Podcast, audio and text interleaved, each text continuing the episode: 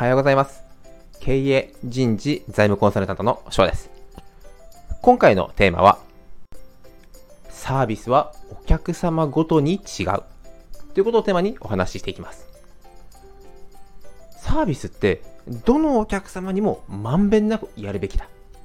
そうじゃないのは違う。という声も聞こえてきますが、今回は確かに全て一律に一定のレベルサービスを提供することはもちろん必要です。その中でお客様のポジションごとにもさらに細分化してえ、細分化にしまいましたね。細分化していく必要があるということです。どういうことかというと、例えば美容院。もちろん、室内環境だったりとか、お客様に丁寧にヒアリングする。そういったサービス。そのお客様の要望を答える技術。これはもちろん必要なんですが、そのお客様が、例えば新規、初めて来られて、カットしてくれる人ってどういう人で何ができるんだろう？ということを気になっている。その時は、自分はこういうことでこういうところで修行したり、こういうのが専門ですよ。というお話。自分のある意味何ができるかという腕だったりとか、できることを紹介する。これも一つのサービスです。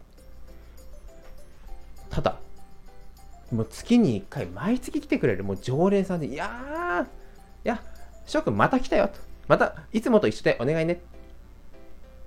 このように、常連で来てくれるお客様へのサービスというのは、あ、いつもありがとうございます。このカットですね。承知いたしました。一言二言で完結するこのコミュニケーション。サービスは全てのお客様に平等に。これはもちろん最低条件。ただ、それ以上に今お客様がどういう人なのか。これが美容院などではなくて、アパレルショップとか飲食店とか、またまたネットのオンラインでビジネスをされていらっしゃる方。これも最近新しくお客様になってくださった新規顧客ともう毎回毎回リピートしてくれる常連のお客様。さらには SNS、オンラインではまだ自分の商品を買っていない方、検討してくれてるのか。あ、この商品買うとこの自分の問題が解決する。健在しているのか。そもそも気づいていない潜在なのか。このようにお客様が今どのポジションにいるかっていうのは細かく分けると何十種類、何種類です何種類、何十種類に細かく細かく分かれていきます。